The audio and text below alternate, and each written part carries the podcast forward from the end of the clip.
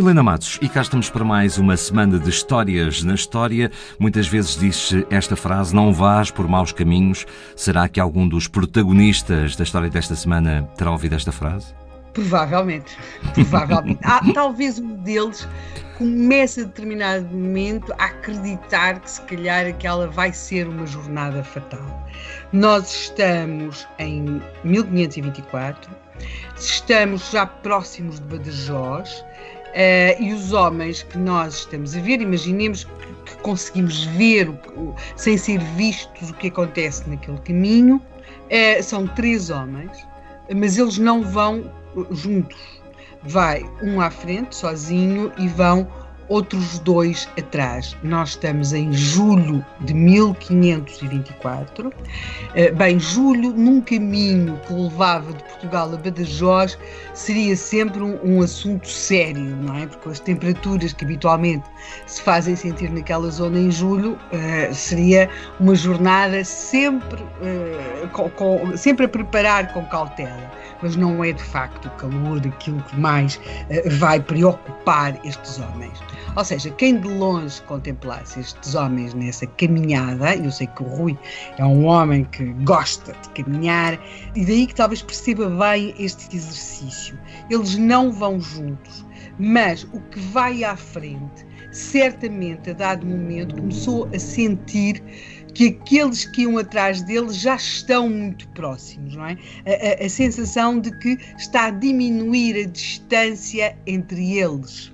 E aqui não era uma questão de ganhar ou perder, ou de fazer um melhor ou um pior tempo, que é aquilo que eu sei que muitas vezes o anima nessa, nessas suas atividades. Imagino que não fosse essa a situação, claro. Pois, aqui a questão não era bem essa.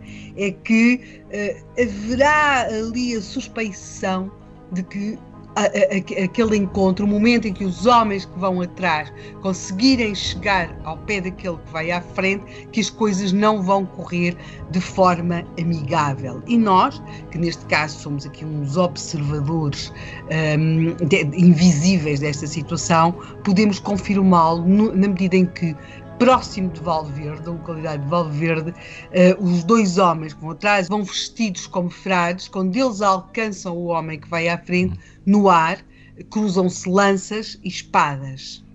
E, naquele momento, talvez a única coisa que seja verdade, verdade mesmo naquele caminho, sejam as armas. As armas são mesmo aquilo que elas aparentam. São lanças e são espadas. No porque, resto, os, porque os outros homens iriam camuflados. Pronto, no resto, e à exceção das difíceis temperaturas do mês de julho, também tudo seria. Há, há, aqui uma ilusão, nada é bem o que parece. Os frades não são apenas frades e o homem que eles acabam de matar também não é bem quem dizia que era. Os frades vai achar-se ou vai concluir-se com algum fundamento e talvez também com alguma um, alguma suspeição e algum enviesamento em toda esta história que estes homens, estes frades, eram cristãos novos, ou seja, uh, judeus convertidos e descendentes de judeus que tinham sido convertidos à força ao catolicismo. Em alguns casos, esses, essas pessoas tinham, e os seus familiares, os seus descendentes, tinham sido convertidos à força ao catolicismo, tinham continuado a ter práticas judaizantes, e portanto seriam estes dois frades eh, estariam nessa situação, eh, eles são cristãos novos, portanto, eles provêm de famílias que tinham sido forçadas a converter-se. Mas agora ficamos aqui com esta dúvida. E eles eh, seriam de facto judaizantes ou não, quanto ao homem, que os dois frades eh, os corpos tinham atravessado a golpes de lança e espada, ele chama-se Henrique Nunes. Para muitos ele é um traidor e para outros vai ficar conhecido como o firme fé. Mas se alguém trai, quem trai, trai alguma coisa ou trai alguém. Quem é que o firme fé traiu? Traiu os cristãos? Atraiu os judeus. Ele nasceu judeu, tornou-se cristão, mas por outro lado ele tem estado muito próximo uh, de, de, dos judeus. O que é que acontece?